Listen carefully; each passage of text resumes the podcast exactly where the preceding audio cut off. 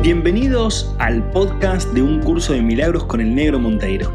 En este podcast vamos a traer a un idioma claro, simple y práctico las ideas y pilares fundamentales de un curso de milagros. Aprenderemos que estas enseñanzas buscan la liberación total del ser humano, su despertar definitivo y el comienzo de una nueva era para la humanidad. ¿Me acompañas en esta maravillosa aventura? Bienvenidos, bienvenidas al episodio número 33 de Un curso de milagros con el negro Monteiro. Episodio hermoso el de hoy. Estamos llegando ya al final del capítulo número 3. Ya en, el próximo, los próximos episodios nos vamos a adentrar en, en el capítulo número 4. Eh, número 33 es un número que a mí me atrae muchísimo. Amo el 33, de hecho elijo el 33 cuando tengo que elegir algún número o algo, o se me aparece naturalmente y amo ese número, me siento muy conectado e identificado. Así que hoy le dedicamos eh, este episodio a ese número hermoso 33, que fue también el año o mis años eh, biológicos como persona, como ser humano, en el cual empecé mi transformación, ¿sí? A mis 33 años. Así que muy agradecido por eso.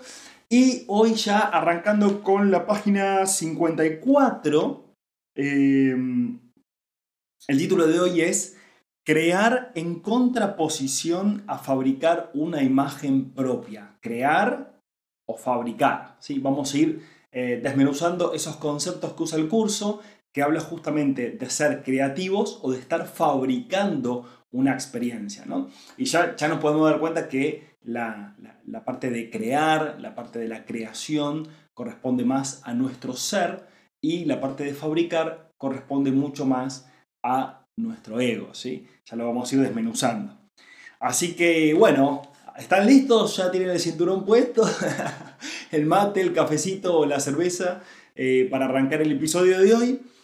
Y voy a ir leyendo un poquito, sí, estuve separando bastantes ideas, subrayando bastantes cosas, obviamente tiene mucho jugo todo esto, así que vamos a ir charlándolo y desmenuzándolo y tratar de conectarte con tus emociones, con tus sensaciones, con lo que vas sintiendo con respecto eh, a todo lo que vamos charlando.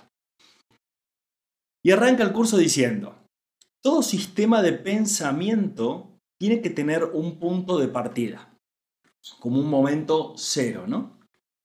Empieza ya, ya sea creando o fabricando. Diferencia esta a la que ya hemos hecho referencia. La semejanza entre ambas cosas reside en el poder, y ahí subrayé, en el poder que tienen como cimientos. O sea, estamos diciendo que creando o fabricando son dos cosas distintas, pero las dos tienen una base fundamental. ¿Cuál? El poder. Por eso en este episodio nos va a hablar mucho del poder de la mente, ¿no? Entonces, vamos a ir reconociendo ciertas cositas que son muy importantes para que nos podamos dar cuenta del poder que tenemos en nuestra mente, ya sea para crear o para fabricar. Eh, su diferencia en lo que descansa sobre ellas. Ambas son piedras angulares de sistemas, de creencias por las que uno rige su vida. Me voy a correr un poquito. Por las que uno rige su vida, ¿sí? O sea, cómo tomamos nuestras decisiones en el día a día, en nuestro, en nuestro cotidiano, va a ser desde una de, desde una de estas dos posiciones, ¿no? Creer que un sistema de pensamiento basado en mentiras es débil es un error.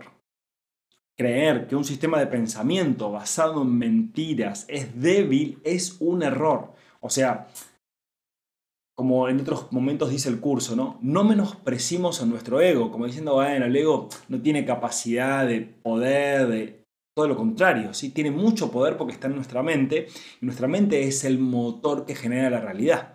Entonces, ya sea para estar en nuestro ego o estar en nuestro ser, tenemos que reconocer el poder que tenemos para crear. De hecho, la vida que estás experimentando ahora, este podcast, este episodio, eh, eh, esta charla, este momento, las sensaciones que estás teniendo, ahora si estás caminando, si estás manejando, si estás en el baño duchándote como algunos, eh, lo que estés cocinando, lo que estés haciendo ahora, es parte, ese escenario es parte de tu creación. ¿sí? Vos estás creando todo eso con tus pensamientos inconscientes ya sea que estés creando o fabricando, ¿sí? Entonces, y acá subrayó una parte en amarillo, así como, como esto es importante, ¿no? Y les voy a leer esta parte que es muy linda. Nada que un hijo de Dios haya hecho carece de poder. Es esencial que te des cuenta de esto, esencial que te des cuenta de esto, pues de lo contrario no podrás escapar de la prisión que tú mismo has construido. O sea, la prisión mental, ¿no? O sea, que es importante acá que nos demos cuenta de que tenemos un poder en nuestra mente, es importante que ese poder va a crear, ya sea desde la fabricación del ego o desde la creatividad o desde la creación del ser, pero que sí o sí tenemos un poder en nuestro interior, que obviamente nos lo dio Dios, en el caso de hablar cristianamente, ¿no? Pero el universo, la inteligencia universal, el campo cuántico, como le quieran llamar, nos dio ese poder, ese potencial, ¿no? Fuimos hechos, hechos a imagen y semejanza. Entonces, ese poder lo tenemos todo el tiempo. El tema es cómo usamos ese poder, ¿no? Es como el cuchillo. Un cuchillo es un arma de poder, por así decirlo, ¿no? Podemos cortar una manzana, podemos comer la comida de todos los días, podemos plantar una plantita, mover la tierra, etc. Podemos hacer cosas benéficas y benévolas para todos, o podemos lastimar a alguien, o nos podemos lastimar nosotros mismos con el cuchillo, ¿no? Entonces, no es en sí mismo eh, la mente, sino que es el uso de ello no es el cuchillo en sí mismo lo que te puede hacer daño o lo que te puede dar beneficio, sino es cómo lo usás. Y los seres humanos, en general, hasta ahora, tenemos un cuchillo o tenemos un arma súper mega poderosa, pero que no la sabemos usar todavía. ¿sí? Por eso es que nos dañamos mutuamente. Nos dañamos, nos autodañamos y dañamos a otros. ¿Por qué? Porque todavía no sabemos usar nuestra mente, no sabemos pensar adecuadamente. Y para eso también está el curso, ¿no? Para enseñarnos a cómo pensar y cómo poder crear una vida más maravillosa. Y sigo leyendo. No puedes resolver el problema de la autoridad menospreciando el poder de la mente. Menospreciando. No, yo no, yo no puedo, yo no tengo capacidad no, es que aquel es más inteligente, no, Einstein es más inteligente, o Anthony Hopkins, no, Anthony Hopkins es el actor, el otro Hopkins, el científico, ¿no? O Anthony Hopkins también, no importa, ¿no? Pero siempre tratamos de decir que quizás son otros los más inteligentes, o las más inteligentes, o los más espirituales, o los más elevados, o lo que sea, ¿no? Pero no, no, no menospreciemos el poder de nuestra mente, ¿no? Nos dice el curso. O sea, estemos muy atentos a que nuestra mente es súper poderosa las 24 horas del, del, día, ¿no? Inclusive cuando dormís. Hacer esto es engañarte a ti mismo. Y ello te hará daño porque realmente... Y ello te hará daño porque realmente comprendes el poder de la mente. ¿sí? De vuelta habla del poder de la mente. Entonces, después sigue diciendo, ¿no? hemos hablado ya de la caída o la separación, mas su significado tiene que comprenderse claramente. A ver, ¿por qué nos mezclará esto de la caída y la separación con el tema del poder de la mente, de crear y fabricar? Vamos a ver qué nos dice con eso. La separación es un sistema de pensamientos. La separación en sí misma, la idea de la separación, es una idea por eso, es un sistema de pensamientos que tiene una base fundamental y que tiene un inicio, un inicio número cero, que después se desplegó ¿no? en nuestra propia mente. La separación es un sistema de pensamiento que si bien, que si bien es bastante real en el tiempo, en la eternidad no lo es en absoluto. ¿Qué quiero decir con esto? Voy a dar un ejemplo que quizás ya lo di, pero alguna vez se me, vino a la mente ese ejemplo que me encanta, que es imagínate el océano, imagínate el mar, imagínate el océano, ¿no? Ya tenés la imagen en la mente, se está moviendo ahí el océano. Imagínate que en algún momento el océano empezó a enfrascarse. ¿Qué quiere decir? Empezaron a aparecer frascos de vidrio con una tapa, se llenó ese, ese frasco, se tapó y flotó en el océano. Y después más frascos, se llenaron con agua, se cerraron la tapa y siguen flotando en el océano. El océano en sí mismo no se enfrascó totalmente, pero hay miles, eh, cientos y millones de frascos flotando en el océano, llenos de la, del agua del océano, pero enfrascados en sí mismo. ¿Qué es lo que le pasa al agua del océano que está dentro del frasco? El agua del océano que está dentro del frasco se siente separada, separada por ese, por ese vidrio, ¿no? por ese cuerpo que somos nosotros, ese cuerpo humano que tenemos, con nuestras percepciones, con nuestras sensaciones, con nuestra identidad nacional, de hombre, de mujer, de lo que sea. ¿no?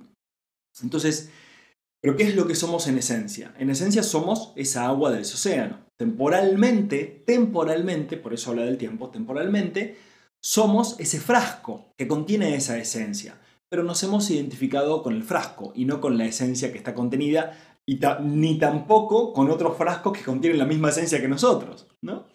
Entonces, por eso la idea de la separación hizo que ese frasco, ese cuerpo humano en este planeta en sí mismo, nos percibamos como separados, separados de el interior, que es esa esencia oceánica que tenemos, y separados de, entre comillas, el exterior de otros, eh, otros fragmentos del océano que están en otros frascos, y con lo cual, inclusive, esa distancia que hay también está compuesta de océano entre frasco y frasco. ¿no? Eso quiere decir que siempre estamos todos conectados y que siempre todos somos uno.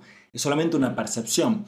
Por eso acá el curso nos dice esto de la separación es un sistema de pensamiento. O sea, la separación es una creencia, no es algo real, no es algo verdadero pero da toda la sensación de verdadero, porque yo ahora estoy mirando a mi celular, que está ahí, a un par de metros, estoy eh, acá con el micrófono también para, el podcast, estoy con la compu, estoy con la planta acá al lado también, sí que, parece que es otra cosa, que no soy yo, pero estamos eh, viviendo esa experiencia de separación solamente porque creemos que es así, ¿no? Por eso todo esto es para que podamos volver a recordar quiénes somos, esa esencia oceánica. Bueno, ahí tenemos el ejemplo bastante gráfico, lo cual nos ayuda muchísimo. Y dice, en el jardín, y ahora nos mezcla un poquito también el jardín, el jardín del Edén, para, aquellos quizás que están más involucrados con la religión católica les sea más fácil. Eh, yo que no estuve muy involucrado, ¿sí? Eh, tengo un poco de, un poquito menos de conocimiento, pero lo bueno es que podamos ver esta perspectiva. En el jardín simbólico se prohibió, entre comillas, dice, la fruta de un solo árbol, mas Dios no pudo haberla prohibido, o de lo contrario, nadie la habría podido comer. O sea, es una novedad. Dios, no Dios, si prohíbe algo, es imposible que accedas a eso. Che, Dios prohíbe que toquemos las plantas. Nadie podría tocar una planta, jamás, es imposible. Porque el poder de Dios hubiera hecho que estuviera prohibido. ¿no? Entonces, Dios no prohibió, dice acá, ningún tipo de fruta.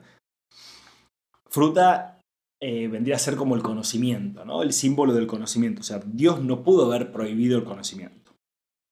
Sin embargo, Dios creó el conocimiento y se lo otorgó libremente a todas sus creaciones, libremente, o sea, libremente es sin ningún tipo de condición. Dios no puso condición para el conocimiento, pero sin embargo nosotros nos separamos del conocimiento. Pero fue una decisión propia, ¿sí? Este simbolismo se ha interpretado de muchas maneras, pero puedes estar seguro de que cualquier interpretación que conciba a Dios o a sus creaciones como capaces de destruir su propio propósito es errónea.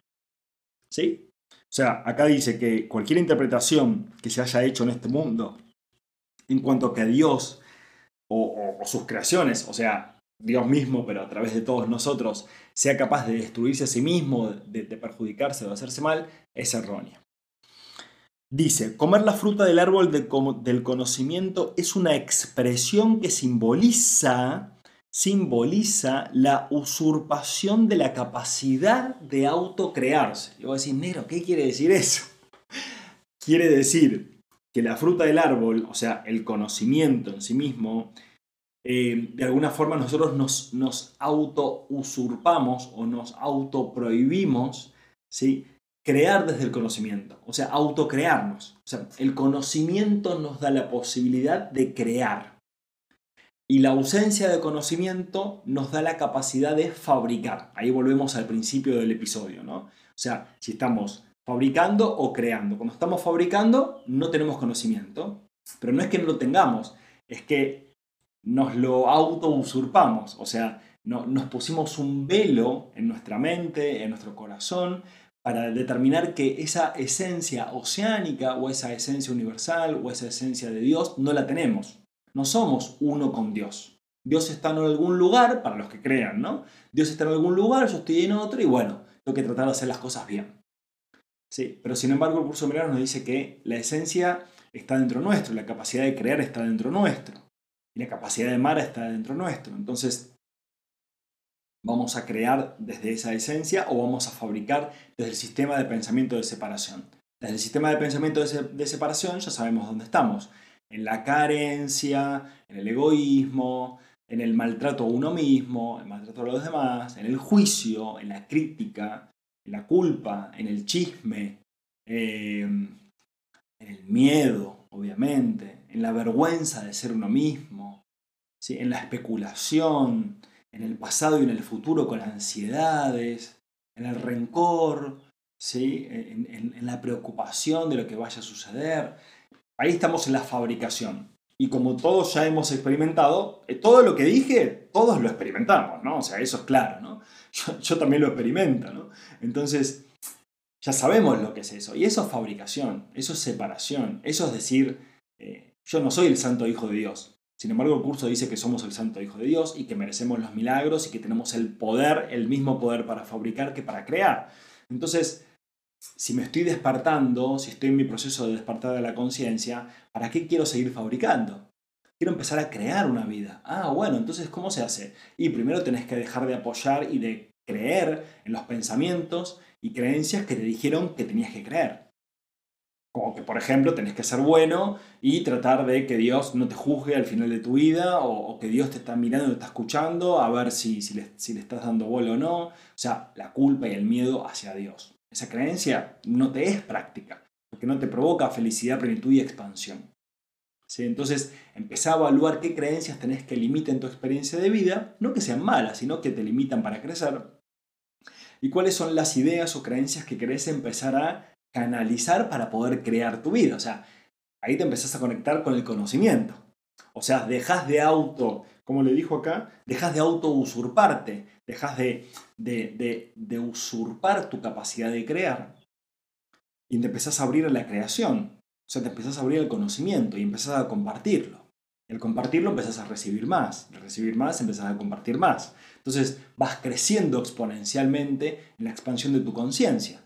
Entonces ahí nos damos cuenta de que la limitación de nuestra conciencia, nuestra autoconciencia y la conciencia del universo y la conciencia del conocimiento está solo limitada a las creencias que apoyamos.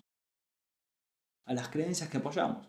Entonces, date cuenta de que tu libertad va a estar en poder soltar creencias que no te sirven, que están basadas de vuelta en la culpa, el miedo y la vergüenza. Vamos a seguir avanzando en lo que... Che, está hermoso este episodio, ¿eh? episodio número 33, me encanta. Vamos a seguir avanzando y dice, la tendencia del ser, la tendencia del ser a forjar una imagen de sí mismo. Las imágenes solo, pueden, solo se pueden percibir, pero no se pueden conocer. Sí, esto se, me vino la imagen, ¿no? Y les leo una cosa más. El conocimiento no puede engañar, pero la percepción sí. El conocimiento no puede engañar, pero la percepción sí. Entonces me venía la imagen como de yo estar frente al espejo, ¿sí? acá en mi casa, ¿no? Estar frente al espejo y empezar a pintarme cosas, pero en el espejo, ¿no? Empezar a pintar en el espejo, unos bigotes, una cosita acá en la frente, una peluca, con un marcador ahí en el espejo, ¿no? Entonces yo me miro y me percibo como que estoy pintado, como que tengo ciertas cosas, ¿no? Pero en realidad estoy mirando en un espejo, eso es un reflejo, yo me estoy reflejando y estoy creando una percepción de mí mismo, pero no es quien soy. El conocimiento de lo que soy es otra cosa. Si yo me autoobservo, dejo de mirar el reflejo, dejo de mirar el espejo y me miro a mí mismo, yo soy otra cosa. No soy eso, estoy fabricando. ¿sí? Yo soy el creador de esa experiencia. Entonces, para que tengamos una idea de lo que es la percepción y lo que es lo que realmente soy yo. El conocimiento no puede engañar, o sea, si yo me miro no a través del espejo, sino que me miro a mí mismo, me doy cuenta de quién soy, pero la percepción sí, me miro a través del espejo y veo que estoy pintado, que me puse cositas, ¿no? Me puedo estar divirtiendo con eso, no pasa nada, pero sí darme cuenta de que una cosa es una cosa y otra cosa es otra cosa. Puedes percibirte como tu propio creador, pero, pero lo que a lo sumo puedes hacer es creerlo. ¿Qué quiere decir esto? Porque acá puede, generar una confusión. Em, ¿Somos nosotros los creadores? Sí, por supuesto que sí. Pero la capacidad de crear nos la da Dios, por así decirlo, ¿no? O sea, somos nuestros propios creadores, o sea, estamos, somos el océano, somos parte del océano y estamos creando la ola y los movimientos del océano, sí, pero lo que nos da la fuerza y, la, y el conocimiento y la inteligencia para crear eso es todo el océano en sí mismo no yo como una particita del océano, sino que toda la fuerza del océano me da la capacidad de crear esa ola que estoy creando. No sé si, si me siguen con ese ejemplo, ¿no? Trato de dar ejemplos gráficos, primero porque a mí me sirven mucho y después eh, porque es lo, que, es lo que va llegando para que podamos entenderlo. Em, esa es la razón por la cual no puedas crear y de que tengas miedo de todo lo que fabricas. Cuando fabricamos a través del miedo, la culpa y la vergüenza, tenemos miedo. ¿sí? Lo, solapamos con personalidad, con, con, cosas que decimos, con disfraces. ¿no? Pero en realidad cuando fabricamos tenemos miedo porque estamos fabricando desde el miedo. ¿no? La mente puede hacer que la creencia en la separación sea muy real. De hecho, está sucediendo ahora. yo me siento separado de todas las cosas que estoy observando en este cuarto. Sí, me siento muy separado de eso. O sea, que mi mente está generando realmente una experiencia que es como, wow, es muy real. Porque veo los árboles ahí y parece que están ahí, ¿no? Eso, eso no está mal, ¿no? Eh, y esta, es la, esta, y esta creencia es lo que es el diablo, entre comillas, le dice, o nuestro ego, ¿no? Justamente la base fundamental del ego, si vos, me preguntas, che, Negro, ¿y qué es el ego? El ego es la creencia en la separación. De ahí surge todo, ¿no? El ego es la creencia en la separación. ¿Qué es el diablo? Es la creencia en la separación. Es lo opuesto a la conciencia de unidad. Lo opuesto a, eh, al ser uno, al todos somos uno. Lo opuesto a Be One. ¿no? One, por eso se llama Be One. Se llama Be One porque es ser uno. ¿no? Estamos tratando de volver a recordar el ser uno, el que todos somos uno. ¿no? Es una idea poderosa, dice el curso de milagros. ¿no? O sea, la creencia de la separación es una idea poderosa, dinámica y destructiva. Es una idea poderosa, dinámica y destructiva, dice el curso de milagros que está en clara oposición a Dios debido a que literalmente niega su paternidad. O sea, niega a que todos somos uno, niega a que, a que Dios es lo único que existe, ¿no? Y nosotros existimos dentro de Él, dentro de la mente de Dios. Entonces te dice, examina tu vida y observa lo que el diablo ha hecho. O sea, examina tu vida y observa lo que tu ego hizo en tu mente. Todas las críticas, los juicios, todos esos malestares, todos esos años de preocupación y de aceleración por llegar a cosas o obtener cosas, forzar cosas. Al fin y al cabo, las cosas suceden solas, eh, las cosas llegan y, a veces cuando llegan, la verdad que no sentís eso que esperabas, que era tranquilidad o amor o satisfacción. Che, no, que a mí me, pasaba antes, ¿no? Que, me quiero recibir, que, que, me quiero poner de novio, que me quiero casar, que quiero tener hijos, que quiero, que quiero, que quiero, que quiero, que quiero. Y después las cosas fueron llegando y y daba lo mismo, ¿no? Y, forzaba y luchaba en vez de vivir el instante presente, conectarme con el ahora, vivir la vida, eh, tratar de, dar más que de obtener, eh, ver cómo puedo ayudar, ¿no? O sea, una perspectiva egoica, ¿no? Y todo eso me llevó a malestar y para nada, porque no es que vos después, bueno, no sé, por lo menos sufrís y obtenés la paz y la felicidad. Sufrís y no obtenés nada más que más sufrimiento, ¿no? Y más convencimiento de que si seguís esforzándote más y sufriendo más y luchando más, más vas a obtener en el futuro, ¿no? Que eso es lo que hace el, ego o el diablo, ¿no? Te dice que todo lo que vos buscas está en el futuro no está, y no está en el instante presente. Es, es parte del sistema de pensamientos de la fabricación, ¿no? Entonces examina tu vida y observa lo que el diablo ha hecho, ¿no? Tu punto de partida es la verdad y tienes que retornar a tu origen. ¿No? O sea, nuestro punto de partida es la verdad. O sea, la verdad de ser sincero conmigo mismo, de ser honesto conmigo mismo, conmigo misma. Y contarme la verdad. Contarme en dónde me estoy haciendo daño. En la forma en que comes, en la forma en que tomás, en la forma en la cual te relacionás, en la forma en la cual trabajás, em, en la forma en la cual hablas de los demás también. ¿En dónde te haces daño vos? Es muy, eh, ya, ya te tenés que dar cuenta porque todos nos hacemos daño de alguna forma, ¿no? Entonces, eh, la forma en la cual te postergás las cosas que necesitas o las cosas que realmente necesitas para tu vida, en postergar tu, emprendimiento o tu propósito que vos sientas que quieras vivir o hacer o lo que sea, ¿no? Que, que, no es el propósito como algo gigante, sino que el propósito de tu momento, ¿no? De, quizás sea hacer yoga, yo qué sé, tu propósito ahora, o quizás sea tener un hijo, o quizás sea cambiar de trabajo, o quizás sea respirar, o ya sea cambiar tu forma de alimentarte, ¿no? No lo sé. El propósito como, como lo que necesitas eh, construir en tu vida para, crear algo más benéfico para tu vida. Tu punto de partida es la verdad y tienes que retornar a tu origen. Tu ser, y acá ya estamos llegando al final del episodio, eh, estamos llegando a las últimas oraciones del episodio, eh, que la verdad que a mí me deja súper lleno, súper hermoso. Em, y dice, tu ser no ha dejado de estar en paz, a pesar de que tu mente está en conflicto. Todavía no has retornado lo suficiente. Y de ahí que tengas tanto miedo. Pero está bueno porque dice no has retornado lo suficiente. O sea, algo retornamos hasta ahora, ¿o no? en esto, todos estos episodios algo, hemos retornado. Eh, y nos dice, a medida que te acercas a tu origen, obviamente en nuestro interior, ¿no? Esto no, lo imaginen como a través del tiempo y del espacio, como que hay un lugar en donde está la luz y nosotros estamos acá, ¿no? Sino que es adentro nuestro, ¿no? A medida que te acercas a tu origen, experimentas el miedo a la destrucción de tu sistema de pensamiento, como si se tratase del miedo a la muerte.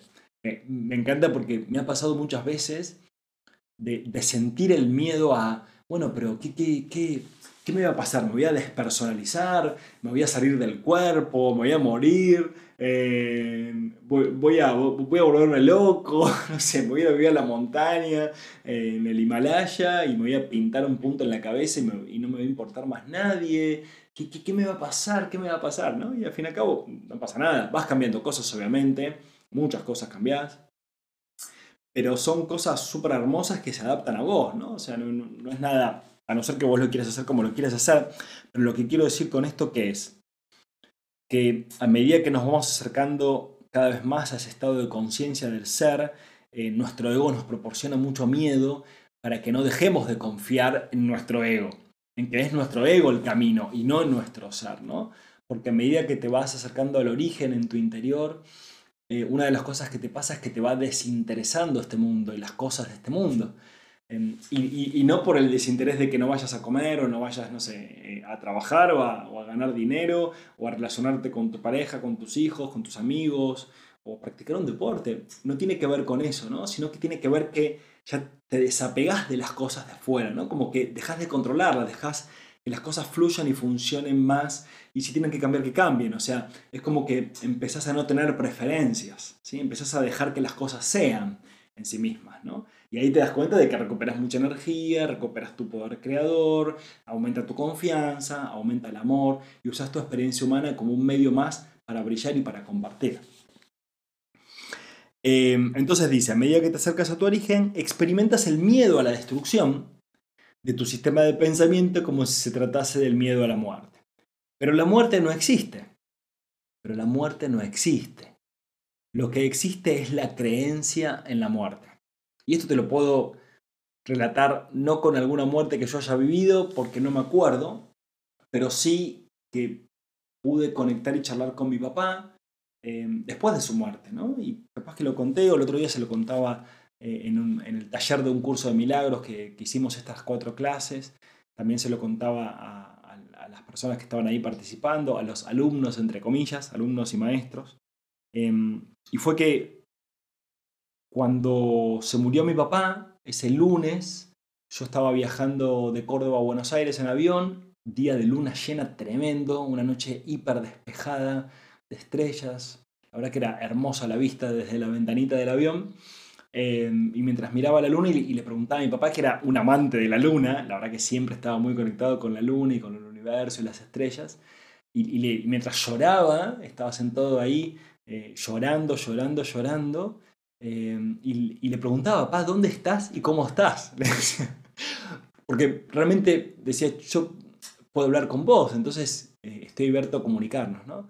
Y mi papá me, decía, yo estoy, estoy, estoy en todos lados y soy libre, y soy libre, y estoy viviendo un éxtasis total, y estoy en el amor, y, es algo que no te lo puedo explicar, me decía, ¿no? es, como, es inexplicable, es una experiencia inexplicable. Estoy bárbaro, estoy hermoso, ¿no? estoy libre, estoy libre. Me, remarcaba mucho el tema de la libertad. Entonces, ahí es cuando te das cuenta de que la muerte no existe. Obviamente mi papá en esa comunicación no estaba en su cuerpo, porque su cuerpo estaba eh, en donde yo lo encontré después, que fue en la morgue, que tuve que ir a reconocerlo con mi hermana, ir a la morgue, reconocer su cuerpo, ¿no? que también fue un momento duro. Em, ahí estaba el cuerpo, ¿no? la funda, ¿no? el, traje, digamos, la, la, ropa que usamos, eh, la carne que usamos ¿no? para encarnar en este mundo. Pero él seguía no vivo, más vivo que nunca. O sea, estaba, estaba más vivo y más libre que, antes. Es una locura eso. Entonces, realmente, como dice el curso de milagros acá, la muerte no existe, ¿no? Lo que existe es la creencia en la muerte, ¿no? Y él, antes de morirse, porque ya él, ya tenía 80 años, entonces ya veníamos hablando mucho de la muerte porque era algo que él esperaba, ¿no? Yo ahora, a mis 39 años, no me pongo a pensar en que me voy a morir. Es muy raro que piense algo de eso, ¿no? Porque estoy en el apogeo de mi vida, por así decirlo, como humano. Pero mi viejo ya estaba llegando al final y él era consciente de eso, entonces pensaba en la muerte y decía, ¿cómo será? ¿Cómo no será? ¿Qué pasará? ¿Seguirá existiendo? Se, preguntaba esas cosas, ¿no? Y nada, ahora ya existe, sigue existiendo y existe mucho más amplio, entonces la muerte no existe, soy testigo de eso, ¿no? Lo que existe es la creencia en la muerte. Y acá les leo las, las últimas líneas y terminamos este episodio tan maravilloso de hoy. La rama que no da fruto será cortada y se secará. O sea, como como los pensamientos o la fabricación del ego que no da fruto, ¿no? El fruto es el conocimiento, el fruto es el amor, el fruto es la unidad. Eh, será cortada y se secará. Alégrate de que así sea, dice el curso de milagros. La luz brillará desde la verdadera fuente de la vida y tu forma de pensar quedará corregida. Me encanta. No puede ser de otra manera. Tú, que tienes miedo de la salvación, estás eligiendo la muerte. O sea, no tengas miedo de la salvación. La salvación es el autoconocimiento. La salvación es el amor. La salvación es dejar de ser como ya sabes que no te gusta ser. ¿Sí? La salvación es dejar tu egoísmo de lado. Eso es salvarte a vos mismo. ¿no? Vida y muerte. Luz y oscuridad. Conocimiento y percepción. Son conceptos irreconciliables. Vida y muerte, luz y oscuridad, conocimiento y percepción son conceptos irreconciliables. Creer que se pueden reconciliar es creer que Dios y su Hijo no pueden reconciliarse. Solo la unicidad del conocimiento está libre de conflicto. Tu reino no es de este mundo, tu reino no es de este mundo, porque te fue dado desde más allá de él. La idea de un problema de autoridad tiene sentido únicamente en este mundo. Al mundo no se le abandona mediante la muerte, sino mediante la verdad. Y la verdad solo la pueden conocer aquellos para quienes el reino fue creado y por quienes espera. Ahí termina la lectura, ¿no? Em, al mundo no se le puede abandonar mediante la muerte, ¿sí? sino mediante la verdad. Y vos decís, che, pero tu viejo, mi viejo se conectó con la verdad cuando se murió. Hay muchos seres humanos en este mundo que cuando se mueren no conectan con eso porque no se van en paz. No viven sus últimos tiempos en paz, los viven atormentados y por ende continúan en el más allá atormentados. Entonces, ¿qué quiere decir esto? Que la muerte no resuelve nada. La muerte física no resuelve nada. Lo que resuelve es liberarte, lo que resuelve es estar en paz, lo que resuelve es estar bien con uno mismo. Después, si continúas la vida, que la vas a continuar después de este cuerpo, va a ser en paz. Y si venís atormentado y dejas este cuerpo, vas a seguir atormentado, hasta que te desatormentes. Porque acuérdate que la mente no tiene nada que ver con el cuerpo. ¿sí? Y la verdad solo la pueden conocer aquellos para quienes el reino fue creado y por quienes espera. Así que el reino espera por todos nosotros. Recuerden que el reino de los cielos se encuentra dentro de ti, como decía este maestro de pelo largo hermoso. Em, estamos terminando este episodio, el episodio número 33. Gracias por estar ahí, gracias por compartir, gracias por reflexionar, gracias por conectarte. Y te recuerdo que en la página de Big One está, están los talleres de un curso de milagros, por si querés ir a verlos. Eh, están hermosos y vamos a, vamos a ver si armamos algún tallercito de verano ahora en enero, aunque sea de una charla, dos charlas o tres charlas, para seguir compartiendo y vamos a seguir compartiendo el año que viene con muchos más talleres y charlas de un curso de milagros. Te mando un abrazo enorme, gracias por estar beso, beso, beso, beso. Y nos vemos en el próximo episodio, que ya empezamos con el capítulo número 4, las ilusiones del ego. Así que va a estar hermoso. Abrazo, abrazo, abrazo. Gracias, gracias, gracias, gracias por estar, gracias por compartir, gracias por ayudarme a cumplir este sueño maravilloso, este podcast maravilloso. Y te invito a que visites nuestra página web www.b1.foundation para que puedas disfrutar de mucho más contenido, de videos, de podcasts, de ebooks, todos gratuitos para que vos puedas nutrir tu alma, nutrir tu mente y despertar juntos.